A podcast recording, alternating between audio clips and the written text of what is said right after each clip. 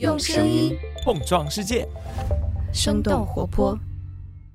欢迎收听《商业外教》，我是杨轩，让我们一起来向世界多问几个为什么。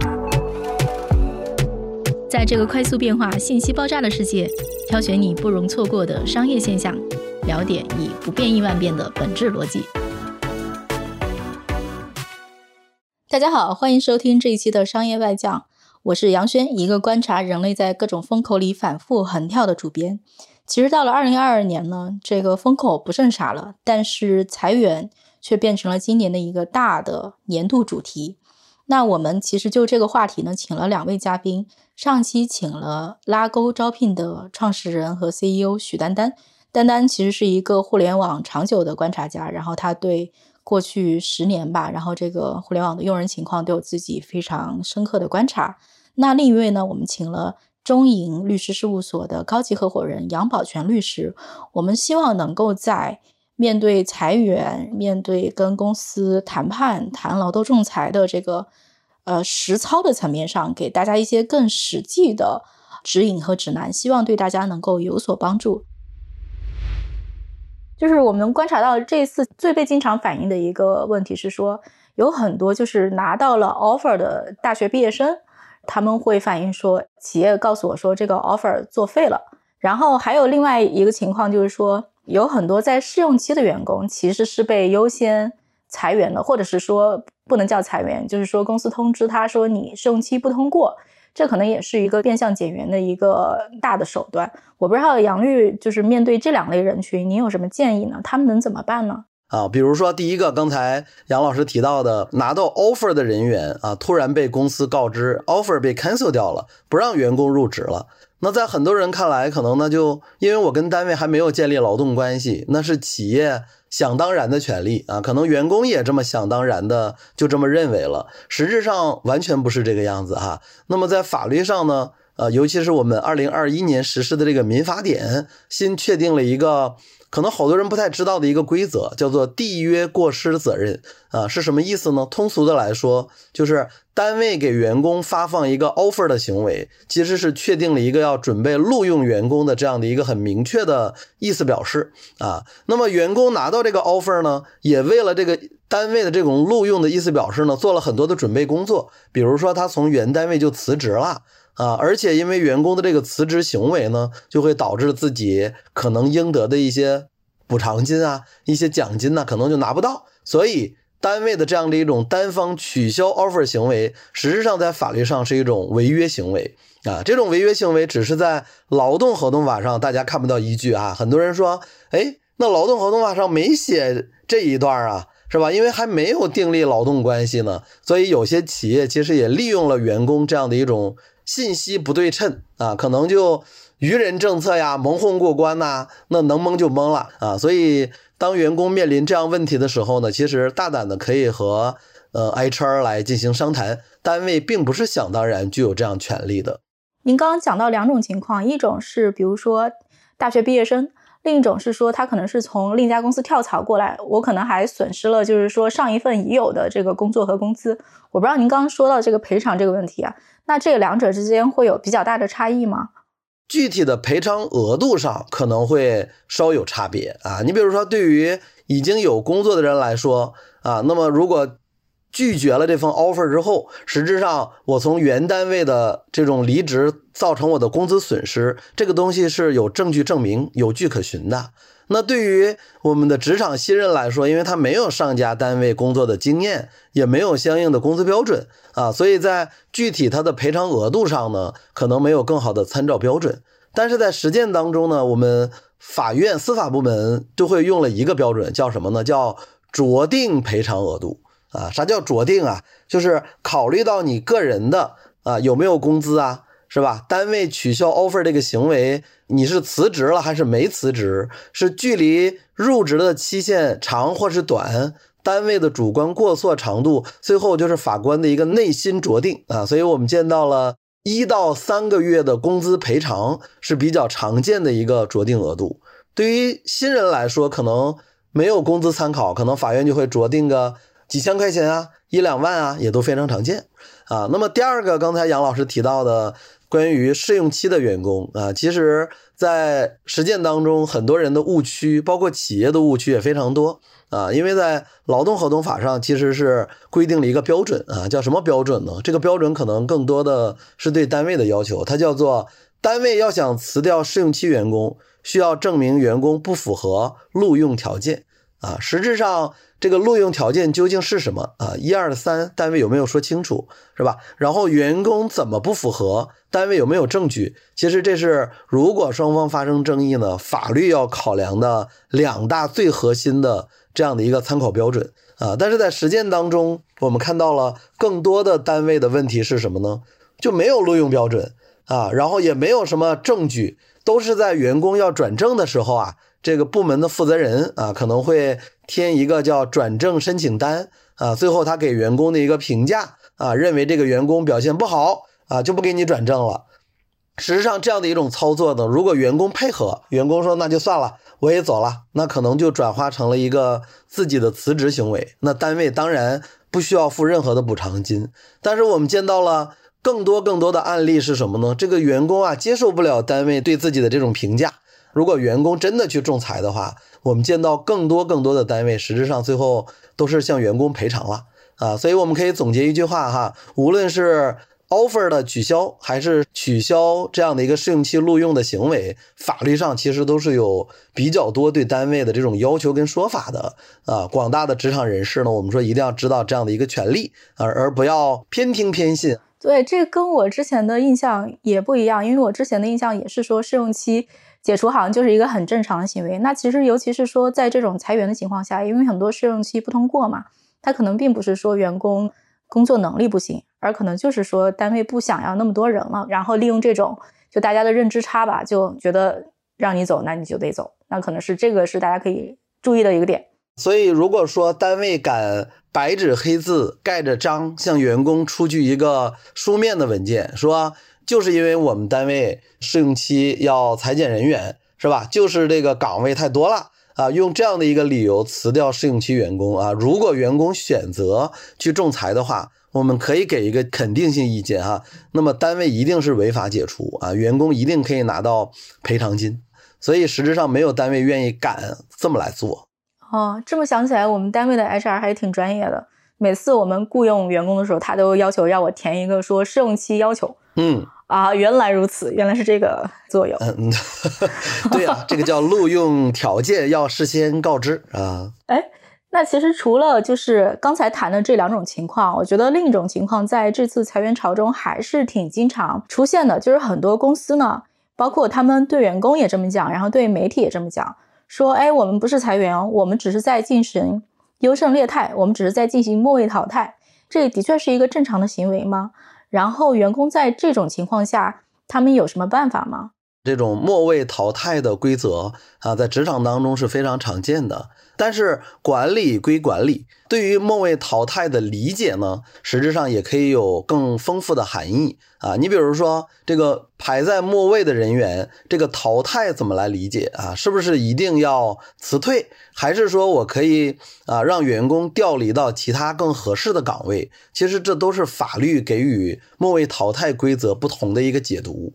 但是如果单就法律上来说呢，其实我们最高人民法院在几年前啊，就专门出台了一个针对企业管理当中末位淘汰规则的一个司法解释。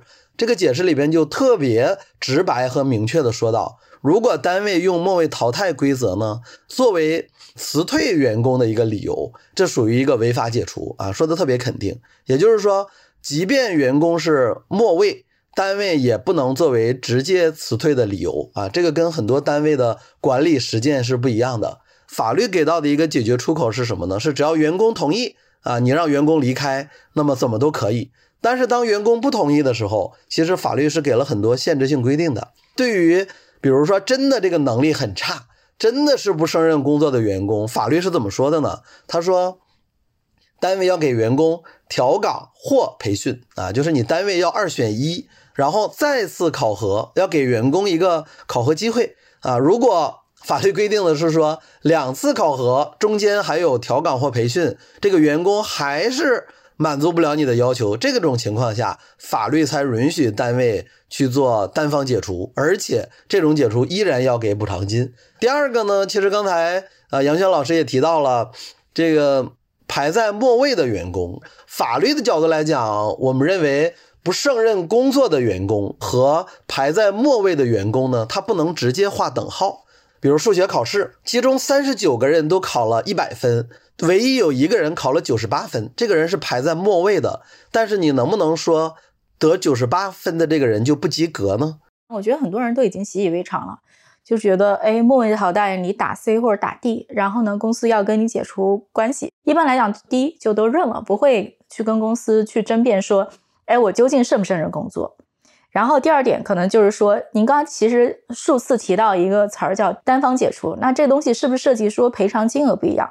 比如说一般来讲，大家都默认说，哎，我这个末位淘汰了，你要给我补偿金，但是这个补偿金可能就是 n 加一就好了，是不是这个补偿金也有可商量的余地？哎，没错哈，你有没有发现，实质上单位用末位淘汰来处理员工的时候，有些人可能就觉得我就是末位，我也认了这个打分规则。最后，其实真正这个员工在办离职的时候啊，大家有没有发现这个离职原因会变成什么呀？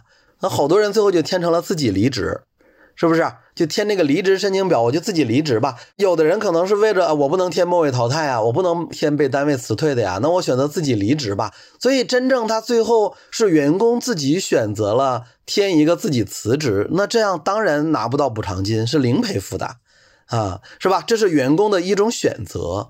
但是更多的人选择的是什么呢？我给你员工补偿金啊，这个就是我们通常所说的给你 n 加一的补偿金。然后员工最后是在一个离职协议上，我同意单位给我 n 加一，然后我也同意离职，其实是用了这样的一种方式，然后离开的。那这个补偿金就是大家商量的这个金额 n 加一，比较常见。但是这两种大家有没有都发现，其实都有一个员工的个人意思在里边，就都是我同意，我同意走，只是要不要给钱的问题啊。但是其实还有第三种，第三种就是大家有没有记得在上个月上了一个热搜，就是某米员工因为不胜任工作被单位辞退啊，结果这两个员工呢就意识特别强，两个人，然后就告单位要求什么呀？我就要求继续履行合同，我要求回来上班。啊，那么在法庭上呢，这个单位就举了大量的证据，说这个员工表现怎么怎么不好啊，考核怎么怎么靠后啊，怎么怎么末位，但是员工不认可。最后法院的说法是什么呢？说是单位的解除行为最后认定违法，这个两个员工呢继续回来上班，单位连员工解除都没有实现，是吧？这个员工要继续工作，继续要工资，也会出现这样的结果。就是某米的那个事儿还挺出人意料的，是的，因为一般来讲就大家就拿钱走人了，嗯，要继续留用，没想到还有这种操作。其实大部分人可能都会选择违法解除我，我可能要一个赔偿金，就是很多人听到的二 N 啊。我们前面说的 N 加一就是工作每满一年给一个月工资。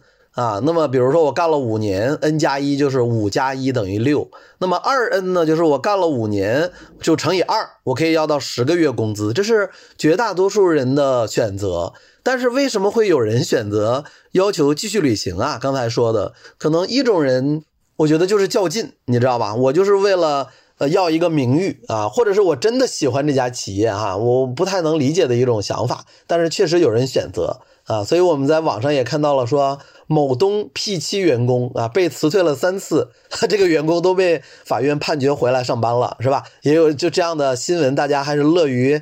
当成一个茶余我只能想到一种可能性，是哪种？就是期权要到期了，我得在这个公司赖到我的期权行权期到期为止，有可能是这样，也也不一定。干嘛赖在这？也也不一定。有的人可能就是，我觉得就是部门领导对我的这样一个个人想法，但是这个部门领导走了，那么单位会不会对我换了领导之后会好？可能有这样的想法啊。第二个就是刚才杨轩老师提到的，这个有些人，比如说是。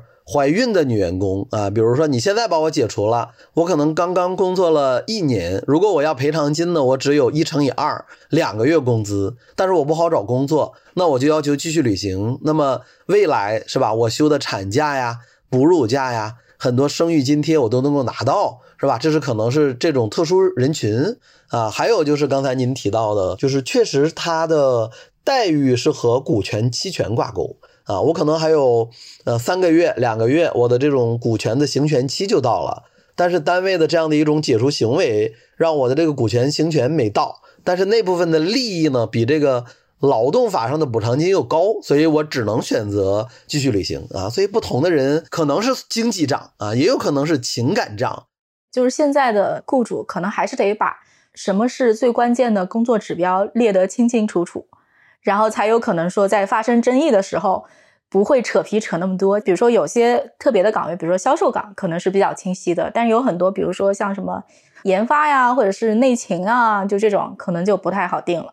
很多的创业者，很多的民营企业的老板哈，他也会反映说：“哎呀，这个法律怎么对单位要求这么高？我们很难实现。”其实真的就是这样的，就是如果你要用考核员工说他不胜任，那么你的考核指标、考核的。规则有没有告知员工啊？还有很重要的就是，太多单位的考核都是拍脑门的，就是领导打分啊，说你行你就行，不行也行，是吧？说你不行你就不行，行也不行，就是他有很多这样的规则。但是法律的一个考评呢，还是愿意或者是更希望看到能有客观量化的标准。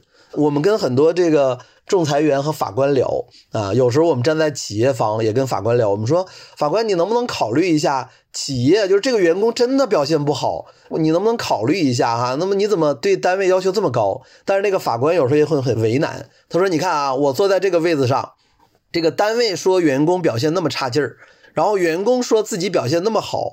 那如果你是我，咱们换位一下，那你觉得这个员工到底表现好不好？”那我靠什么来评判呢？我只能靠你们的证据啊！你们的证据是什么呢？为什么也号召企业能够做绩效考核？学这个绩效管理的这些 HR 也知道，就是他们的什么 SMART 规则呀等等，都是要求呃尽量的明确，是吧？可量化、可执行、具有操作性。我们发现这次裁员潮中啊，争议比较大的情况，这种情况是说公司说，哎，我要把你调到一个什么地儿去？比如说在某个。更小的地方，或者说去南方，我要把一大批人调过去，那你要么你就去那儿，要么你就辞职。那其实很多员工可能在这种情况下就会觉得说，哎，这是单位变相逼我走。呃，还有一种争议是，单位说，哎，我要给你调岗，比如说你本来是做一个办公室的工作，我要给你调仓库去之类的。那这样的情况，就是员工有什么办法吗？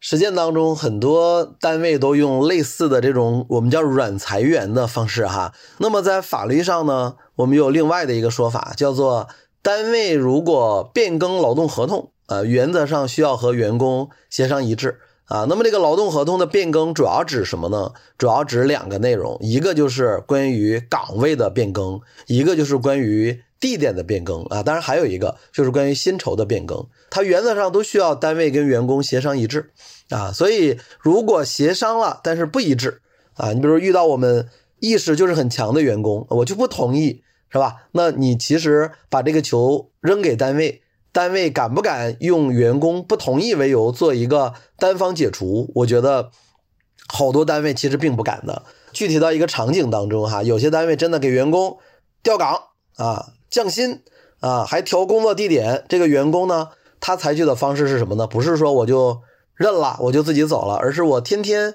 我就做到原岗位、原地点，我去坐着，我也不违纪啊，我也正常出勤。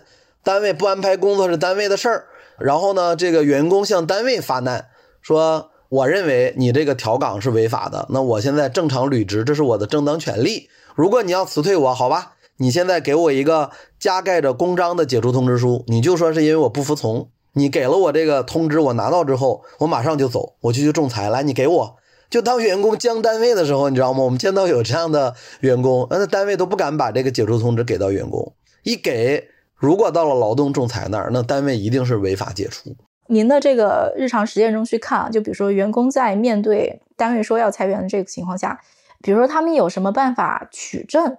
或者说他们有什么特别要注意、要自己一定要去做的事情吗？嗯，这个过程呢，我最大的一个理解是什么呢？叫做有所为，有所不为啊，这么两句话哈。那么什么叫有所为呢？就是实质上应该主动去做一些工作的事儿啊。你比如说，单位单方去给你做什么安排的时候，当我对这种安排其实不满意，或者是明显是违法的时候，我能够主动提出来说，哎，那能不能？给我一个书面通知啊，或者你起码给我发一个邮件好不好啊？或者你能不能微信，或者是内部的办公系统有什么文字性的东西发给我啊？我去安排，这是一种员工主动索要相关文件取证的方式。那么大部分单位是能够给到的啊，最起码给个电子邮件，给个微信还是很有可能的。就微信上说两句也也算吗？对呀，也可以啊。那么第二种是什么呢？就是有些单位呢就做的其实还挺过的。就是我什么书面文字都不给你，我就是口头的要求啊。实质上，员工去做一个，比如说我录音，偷偷摸摸的录音，完全没问题。录音在法律上是有效的，这是员工可以主动为的。那么也有不能为的啊。你比如说，单位说，那你明天就别干了，是吧？你要不同意调岗，那你就别干了，是吧？你就走吧。结果有的员工就真的走了，你知道吧？就他手里什么都没有，就真的走了，然后回家就等着了。但是第四天的时候，突然收到了单位的一个盖章的解除通知书，说这员工三天没有到岗，算严重违纪，解除了。那我们遇见好多好多这样的案例哈，好多员工也很委屈，说不是这个领导让我回家等着吗？把我开掉的吗？现在怎么又用了我这三天没来算旷工呢？这个事儿你知道吗？百里莫辩啊，有时候根本就说不清楚。打官司，员工很可能都得不着什么好结果哈，真的可能被认定成旷工违法解除，因为没有证据，对吧？对呀，那在法庭上到底人家单位承不承认我让你口头离开这个事情？如果员工没有准备，那你自己还真走了，那真有这样的结果，根本说不清，证据在哪里呢？啊，所以我们讲的有所为有所不为，可能更多还是从这个角度，大家要懂一点，单位这种行为，你应该说什么，你应该做什么啊，其实还是很重要的。包括我们去看很多社交网上的帖子，就很多员工都会提到说，在裁员的时候，自己带着手机进跟 HR 谈话的会议间，然后把音录下来，似乎是很多人都会有的一个动作。而且像这次就是中间有些比较大的劳动争议，或者说员工比较气愤的是说。哎，我今天上午你跟我谈裁员，谈完之后你就马上让我走，其实就是一个单方通知，这个其实是大家的心理或者情绪上其实是比较难以接受的。但是与此同时，这个又涉及到另外一个问题啊，就比如说很多所谓的公司讲的裁员是打引号的裁员，包括我们在跟各种公司打交道的过程中，其实我们发现说跟政府申请说我这个就是个裁员的公司其实是很少的，大家其实就是解除合同或者就叫人员优化。那这种就是跟政府备案过的裁员，跟说单位就直接就是裁人，给劳动者的补偿会有不一样的要求吗？媒体上说的这种裁员就是离职优化啊，有各种各样的方式。但是真正法律意义上的裁员呢，我们在劳动合同法上有一个第四十一条，它叫做经济性裁员啊，它规定了一系列非常复杂的程序，比如说你要提前三十天通知全体员工或者工会。啊，然后要征询员工的意见，还要把这个裁员方案哈以书面的方式报备给劳动行政部门啊，劳动行政部门加盖一个公章啊，说你这个经过了报备是吧？你的补偿方案都要报给劳动局。如果单位把这些动作都做了，那么大概率哈是一个合法的解除方式。那这个时候如果真能做到这个，我们法律给到的补偿方案呢，就是 N。就是连加一都没有了，就是工作一年给一个月工资就可以了，这是法定的。但是在实践当中，大部分单位其实都是在说裁员，但是真正按这个程序去走的单位是少之又少啊，是很少数。那实质上，大部分单位走的是一个什么样的方式呢？都是跟员工在协商。比如说，我们见到了好多单位，一说裁员就是马上公布一个裁减员方案啊，我们给员工 N 加一来走程序啊，好多员工呼噜呼噜呼噜就去了，然后某东就我们看到那个新闻，就是排着号是吧，排到几千号，然后大家去接受那个方案，最后它就变成了一个什么呢？就是协商一致。那也在某些行业呢，有一些特殊，你比如说我员工不同意怎么办？比如说我是孕妇。啊，比如说我还有期权，比如说我这个工作呢不是特别好找，我的合同又是无固定期，甚至离到期还有很长的期限，我不同意。你会发现，除非单位去走了刚才我们讲的这样的一种经济性裁员的报备方案，否则的话呢，这个单位是没办法去单方解除员工的。而且，就算单位单方的去做了报备，劳动局也批准了，他也没法针对一些特殊人群，比如说这个人在患病当中，我在医疗期之内，或者我是在孕期、产期、哺乳期之内。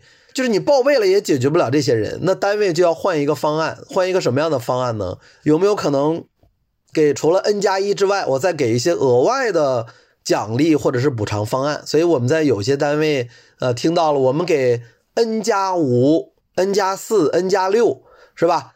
然后等等这种方案，那么员工可能更多的去就乐于去接受啊。所以呃，法律的一个底线，刚才我们说的是你。走了程序就是 n，不走程序呢？你是零还是 n 加一还是二 n，还是员工可以要继续履行还不一定呢？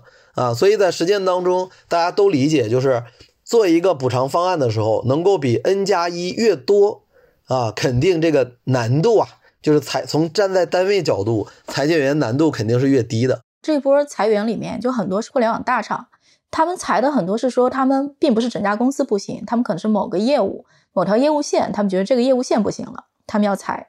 是不是对于这种单条业务线不行，它其实很难证明我这个是个经济性裁员，因为整家公司的整个大盘子还挺好。对，这个就比较难啊。当然，如果是整条业务线，你比如我整个业务线有几十人甚至上百人，这块业务我都不做了，实质上在法律上呢，还是。呃，比较认可单位的这种做法的，但是如果不是协商的方式，那么法律会有另外一种说法，因为员工其实是和这家单位签的合同，是吧？他不是和这条业务线签的合同。那么和这家单位签的合同是说，你的业务线没了，那单位其实有一个义务，应该给员工去安排一个其他的岗位，是吧？最起码应该商量一个岗位，单位跟员工商量其他岗位，员工也不同意。那这种情况下，法律确实是赋予了单位，呃，大概率可以单方解除，但是要给一个 N 加一补偿的这样的一种权利。我们在这次裁员中啊，然后就是听到有员工这么反映，说吧，这个裁员补偿吧是按闹分配，说他身边的人吧，如果闹起来，公司就给 N 加三，不闹的话，对吧，就没有那个三。他自己观察到这种情况，就是以您的实践来看。这个的确是一个常见情况吗？倒不一定是常见情况，但是确实是有。我们叫会哭的孩子有奶吃，但是实质上这个也看不同公司的操作啊。那么有一些公司可能是基于某些员工的职位特殊性啊，如果这个人提出来要求说你要是。给我 n 加一，我不同意。你要是给我多一点，我就同意啊。否则的话，我就如何如何。公司可能是基于这样的一种考虑，有可能会给到一些员工相对多一点点的补偿。但是呢，也有公司的风格啊，或者领导会认为什么呢？我不能被你吓住啊。如果我给你给多了，它不是钱的事儿，那其他的人都会这样。我对于已经签约的人和未来没签约的人，那我怎么交代？我的政策要统一。确实是有不同的考量啊，根据岗位不同，也会有不同的一个决策。我还特好奇一个事儿，怎么样能够拿到二 N？您刚才说的这个情况，我们很少见到这个单位能主动给员工二 N 的，是吧？我要主动给二 N，不就意味着单位认为自己的解除是违法的吗？而且这个成本就一下就翻了百分之百。那一般很少有单位去主动做这个事儿，所以真正能拿到二 N 的，我觉得第一它是相对少数，因为少数人会选择去打官司去仲裁嘛。然后呢，如果仲裁到底的员工，其实拿到二 N 的人还是相对比较多的啊。这是我们见到的这个最主要的第一类拿到二 N 的现象。第二个呢是，实质上有一些员工的。N 加一和二 N 没有太多区别啊，只是二 N 更好听而已。如果一个员工在单位工作了一年，那么 N 加一跟二 N 是不是都是二呢？其实是一样的。第三个呢，就是其实有些员工还是能够抓住有一些公司的漏洞。那你比如说我在职期间，单位从来没给我安排过年休假啊。比如说员工也积攒了足够多的证据证明呢。在职期间，单位一直安排我加班啊！你比如说，我们就是九九六的这样的一个上班常态，而且是单位要求的，从来没给过加班费。或者是什么呢？就是我的住房公积金的这样的一个没有缴纳，或者缴了，但是基数一直单位用的是一个低标准啊，或者是社保的一个低基数，那员工有可能去啊，比如说社保中心啊、公积金中心去投诉啊，包括年假、加班费的主张，那未来呢，他也能拿到更多，或者甚至带来什么呢？整个公司这样的一个非常非常大的影响。那么有些单位可能从这个角度也会考虑，呃，给员工多一点点的补偿。但是对于员工来说，最后他拿到了就是可以和二 N 几乎相当的这样的一个补偿额度，就不打官司可能也实现了。呃，这个的确是一些新的思路，很有意思，就是挑公司的毛病。而且员工越来越懂了呀，所以你会发现我们做。单位的这种人员优化现在越来越难，因为员工都会说：“好吧，你给我 N 加一，我没有意见。但是我这两年没有的年休假，我的加班是吧？领导承诺我的绩效奖金，那你没有兑现，我现在要求单位给说法。那其实员工都会提这些诉求，最后他拿到的钱杂七杂八的加起来，呃，一般都会比 N 加一多一点啊，除非这个单位啊真的做的特别正规。我们其实刚才没有谈到的一种情况，就是说，其实，在经济下行的情况下，更多的比如说中小公司、创业公司，他们可能倒得更快，情况更惨烈。只不过他们没有大厂那么有名。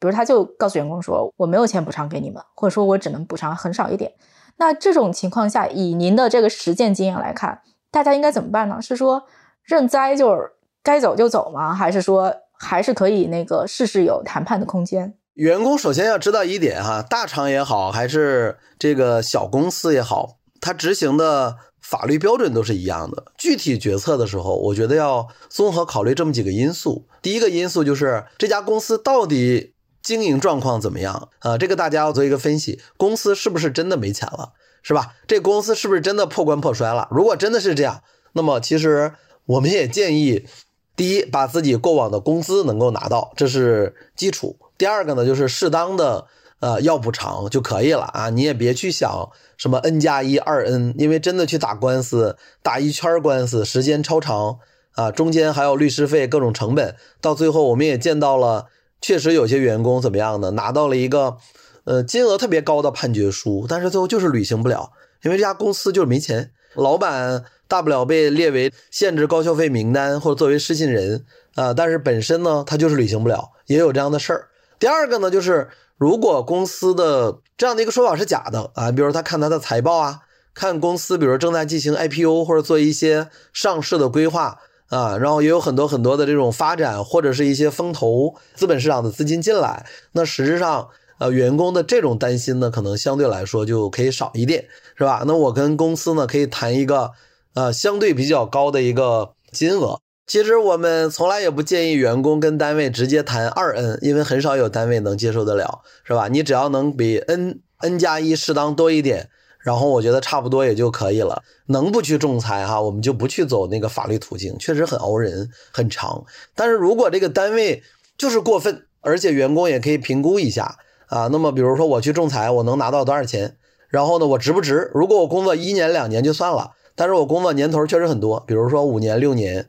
是吧？我二 N 就是十几个月工资啊，但是你单位可能连一个月都不给我，你这么样欺负人，那我可能最后一衡量一下这个经济价值，我最后也没办法，我可能就选择仲裁。刚刚谈了很多，说员工可以怎么办，但是我自己也是个管理者，包括我觉得其实很多中小公司，然后创业者其实挺不容易的，但对他们来讲，就是说在这种可能经济形势不好，然后公司经营有困难的情况下，可能就是要减员，那他们。怎么办呢？有没有什么比较合法的手段？它是能合法减员，然后不用付出那么高的经济代价的。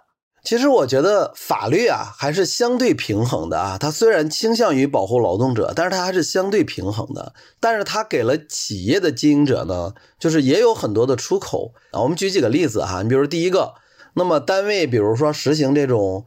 复合制的工资结构啊，你比如大部分单位实施的呃基本工资、岗位工资、绩效工资，那么当这个员工确实表现不好的时候啊，或者是单位经营业绩下滑很多，无力再继续负担的时候，实质上除了跟员工协商之外呢，比如说我在我的绩效工资、浮动工资这部分，我其实是可以有更大的自主权的。是吧？你比如我把绩效工资就降下来了，那如果员工他不接受啊，那么可能他自己就离开了，而这个行为本身又是合规的，其实法律是允许的。但是好多单位简单粗暴，是吧？我们来了吧，来我们年薪就是五十万啊，我们月薪就是三万四万，他不做任何的这样的一个工资结构的设计，实质上当出现我们说的那种情况的时候，单位的回旋余地就会少很多。第二个呢，就是实质上单位要平衡一个这种招聘和之后员工进来之后各种经营变化的一种关系。你比如对于一些高管的年薪制啊，我不能光说他的年薪，而要把他的一些指标说清楚啊。比如说你年底如果给公司带来什么样的一个业绩，那么我这个年底的这种大额的奖金是可以实现的。就是你要做这样的前期的设计。那么第三呢，就是说实质上单位的制度。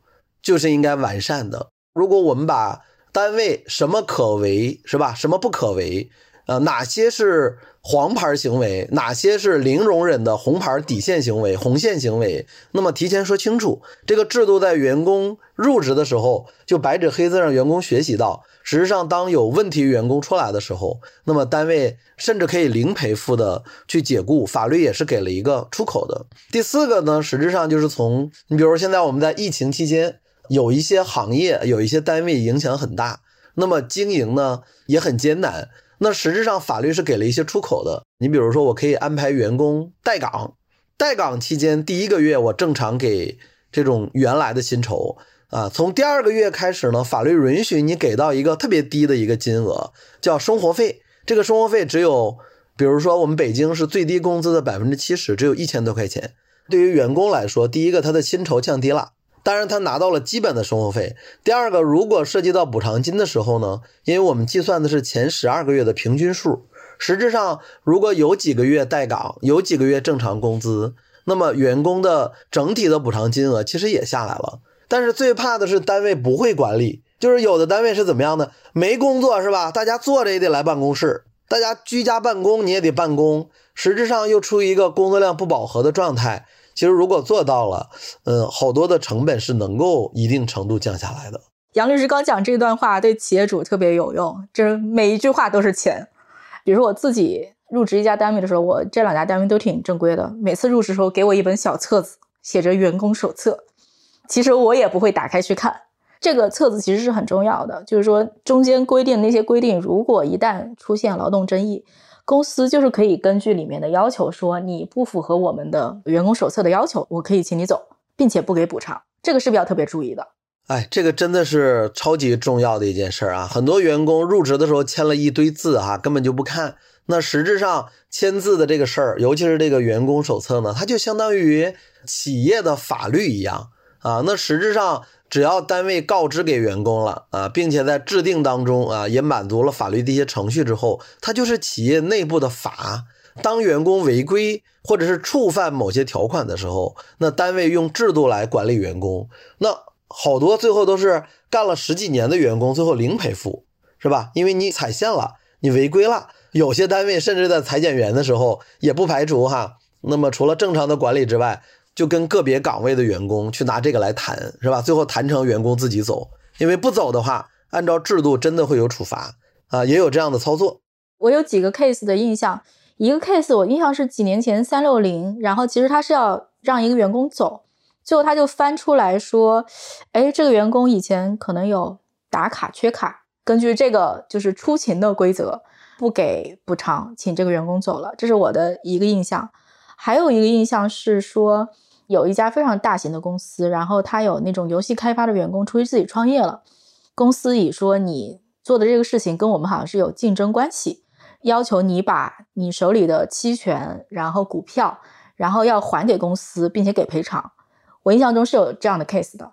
对，我觉得杨潇老师说了两个，我觉得企业当中最常用的是吧？就是两个有的单位作为软裁员的方式，有的还真的就是踩了单位的线的这样的行为啊。一个就是呃过往的呃迟到早退旷工这样的考勤异常，单位最爱用这个理由了。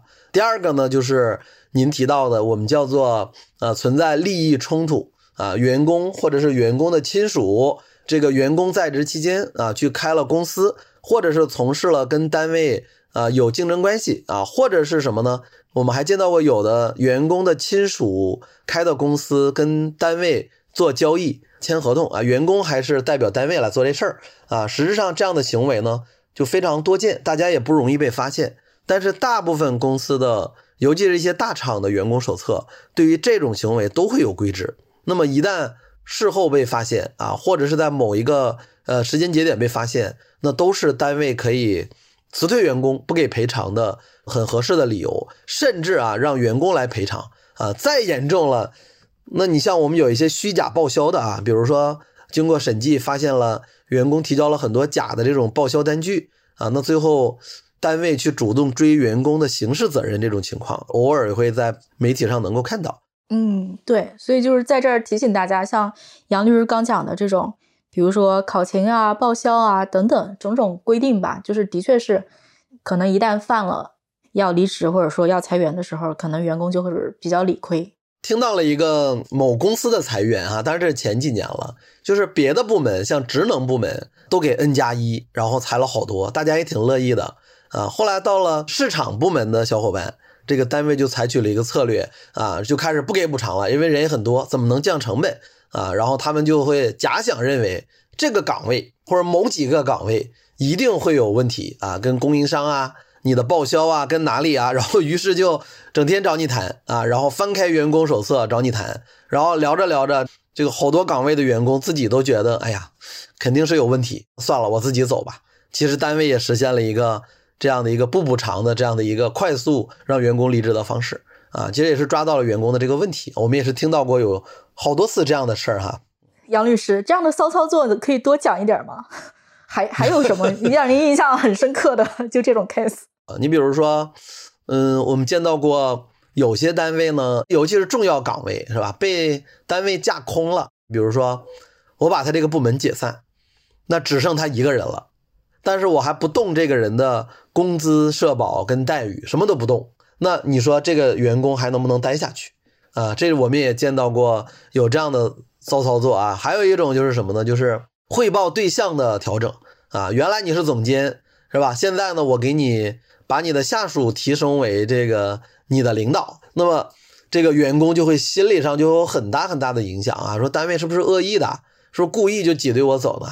那我就不服从他的安排是吧？我不认为他这种调法就是对的啊。那么最后单位以员工不服从安排去做各种各样的处理啊。哎，像您刚讲这种情况，是不是在法律上员工是比较难以取证说公司用不正当手段来对付自己的？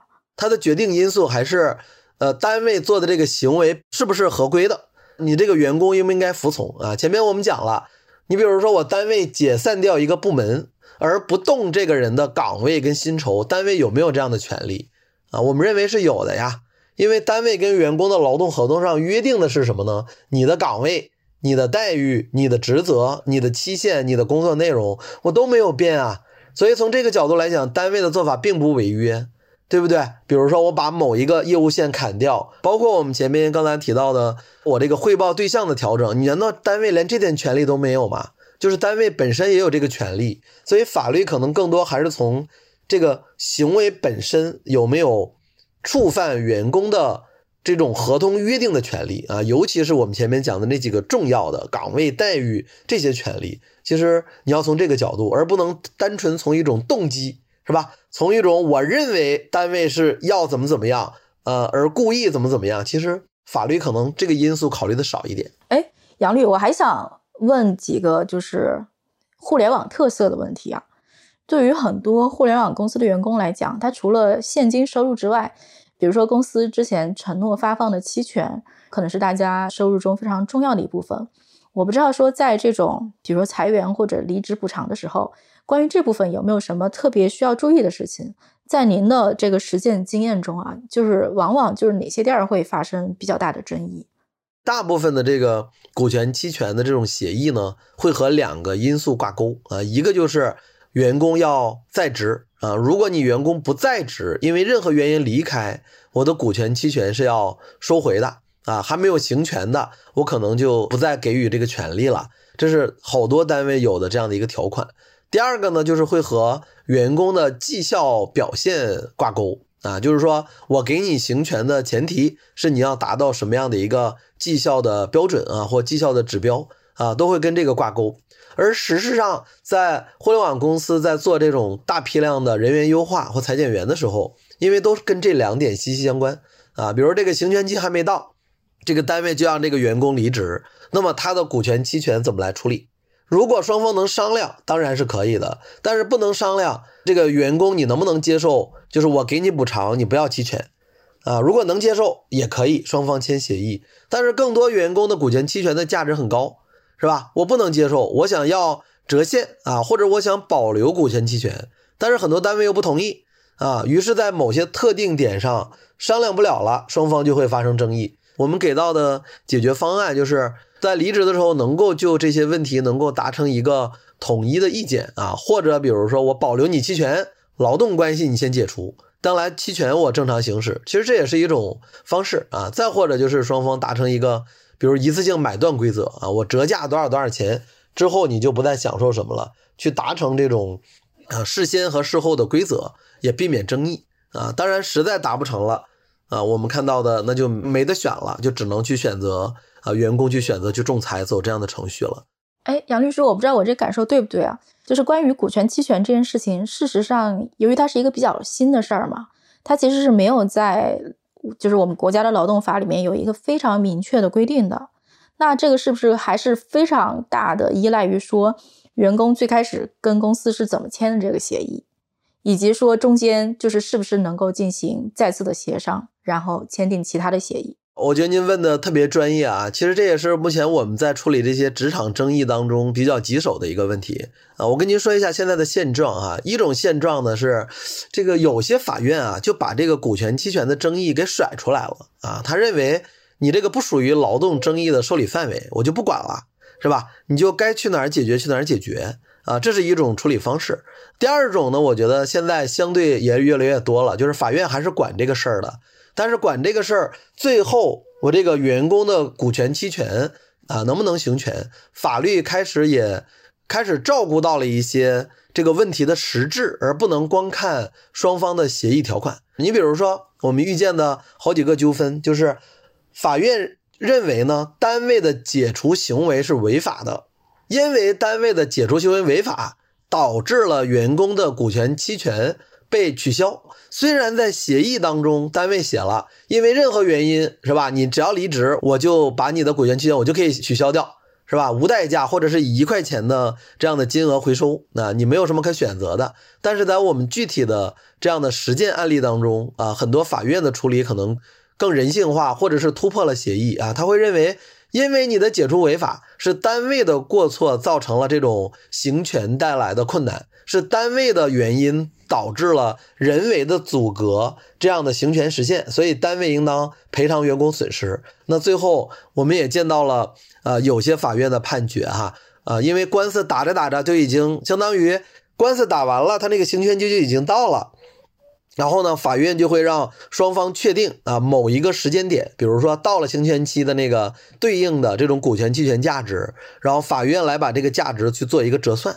啊，判给员工就是这样的判决，其实也有很多，挺好的。这个法律也在进步，哎，但是是不是就是说这种实践是在比如说不同的地区、不同的法院对这件事情的认知或者说进步程度还是不太一样的？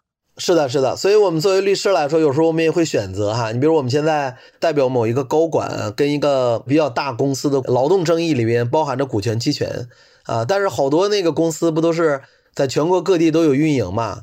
实质上，这个人的工作呀都是在北京，但是他签署合同的主体，他用的是一个这个外地的二线城市的一个主体公司注册的啊。那么我们在选择管辖的时候，因为他工作在北京的某一个区县，他的劳动合同。注册公司是在某二线城市的一个区，我们在选择的时候，其实既可以到注册地，也可以到旅行地，但是我们最终选择的是在旅行地。为什么呢？因为我们觉得这个地方，它肯定法院接触的这种股权期权的争议会比较多，他的思想会更先进一点。而在有些地方，可能这种案件就少，尤其涉及到股权期权，法官都不知道怎么处理。那可能对员工就会不利啊，所以有时候律师也会做这样的叫管辖地的一个考量，啊，也是刚才您这个问题的一个体现。其实如果不是因为说涉及到的这个经济利益太大，其实我相信大部分的员工都还是愿意赶快 move on，我赶紧去我的人生的下一阶段，对吧？我也不想在这儿跟你纠缠。其实这就涉及到另一个问题啊，就是涉及到这个敬业的这个部分。现在互联网公司要求员工签敬业的这个情况越来越普遍了。我不知道在那个离职或者说裁员的时候，关于敬业有什么需要注意的东西吗？就特别普遍啊，因为大部分的公司呢都在在职的时候，甚至员工入职的时候呢，就把这个敬业签完了啊。一旦签完了，其实到员工离职的时候或裁员的时候呢，呃，员工的话语权真的就很弱了。这个时候，我觉得就是完全是单位的权利了啊。如果单位，比如说。我选择在离职的时候，我正常除了给你裁员的这种补偿之外，是吧？我是否要求你，呃，履行敬业？这个权利完全就在单位了。有些单位就选择补偿金是补偿金的，N 加一也好，N 加二也好，我给你。第二个，我要求你敬业，你不能去竞争对手上班，而且你离职之后呢，我还按月给员工这种敬业限制的补偿金，啊，这种其实情况还是很多的。这是一种操作。第二种呢，就是。啊，为什么讲是单位的权利呢？就是单位可能会评估这个人的岗位有没有那么重要啊，是吧？他接触的这些客户信息啊、技术信息啊，是不是价值很高啊？也有可能单位最后采取说我不需要你敬业了，直接告诉员工，那员工就业不受限制，单位也不付相应的这种敬业限制的补偿都有啊。但是我们客观讲，其实这种大厂的这种裁员的好多技术类的员工被敬业的。概率还是很高的啊，但是员工确实话语权不多。当然了，我觉得还有一种情况，就是一旦原单位选择了敬业啊，对于员工来说还有一个机会，就是如果原单位没有在离职之后按月给员工这种敬业限制的补偿金，如果达到了三个月，累计到了三个月，那么员工是可以以单位没有付补偿这样的一个理由。啊，去主动要求解除这种竞业限制的啊，这是员工唯一的一个机会了啊，否则在正常情况下，员工确实没办法提出解除啊，因为这是法律在这个阶段对于单位竞争优势的一个特殊保护。明白，就这个时候，要么就员工拿着单位给的竞业补偿金躺平，要么就是。可能就只能想办法跟公司协商。呃，理论上是这样的，但是实践当中，我觉得其实更多的不是这两种情况。哦，实践中更多是什么情况？实践当中更多是这样的，其实员工特别不想要原单位的补偿金，我就想到新的公司来工作，才能发挥我的价值，而我的薪金啊，我的这种竞争力啊才高啊，甚至很多人的这个薪金都是 double 是吧？甚至还有 three 的。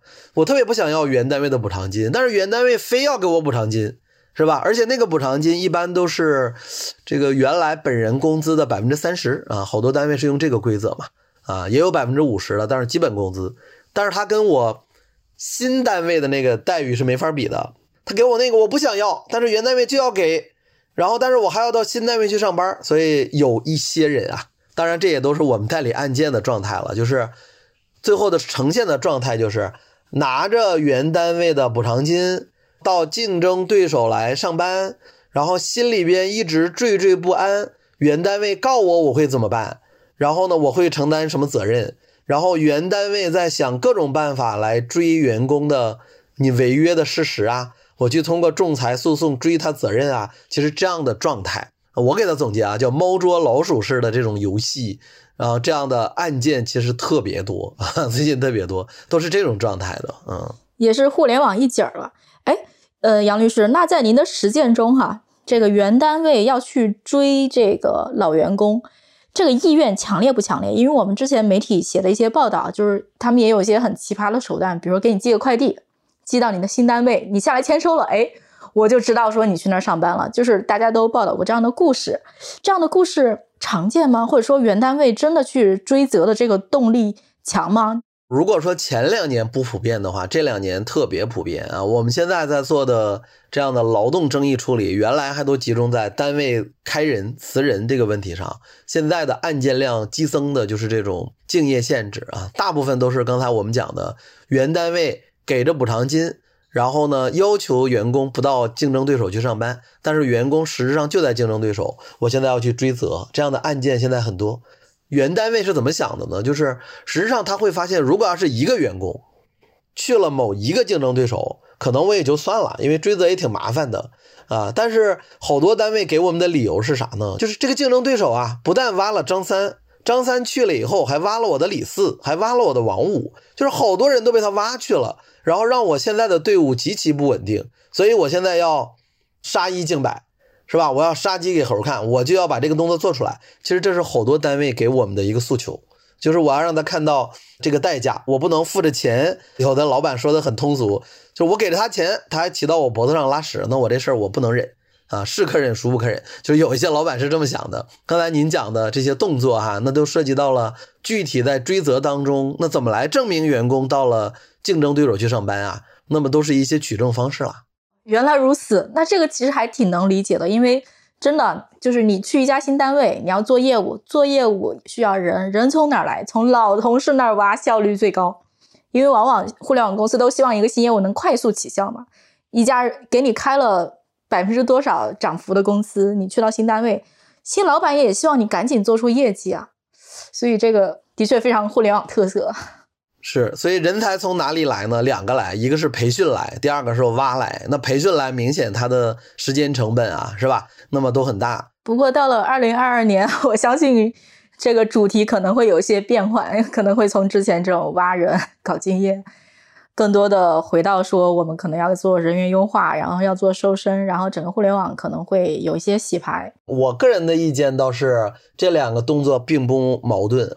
这个敬业限制，这个猫捉老鼠似的藏来藏去的人，更多是这些公司希望留下的人，他有价值的人，而且他是在某一类行业或相对集中在几类岗位。那么这些人其实往往不是互联网公司裁掉的人，哎，就是他裁的人一般不会裁这些人。我我感觉这是两类人啊，可能会更多。其实我们今天问了杨律师非常多实操性的问题，比如说怎么应对公司的裁员，怎么能够多争取一些补偿。但是我觉得可能更核心的问题是说，怎么能够在这个人才市场上有一个长期的竞争力。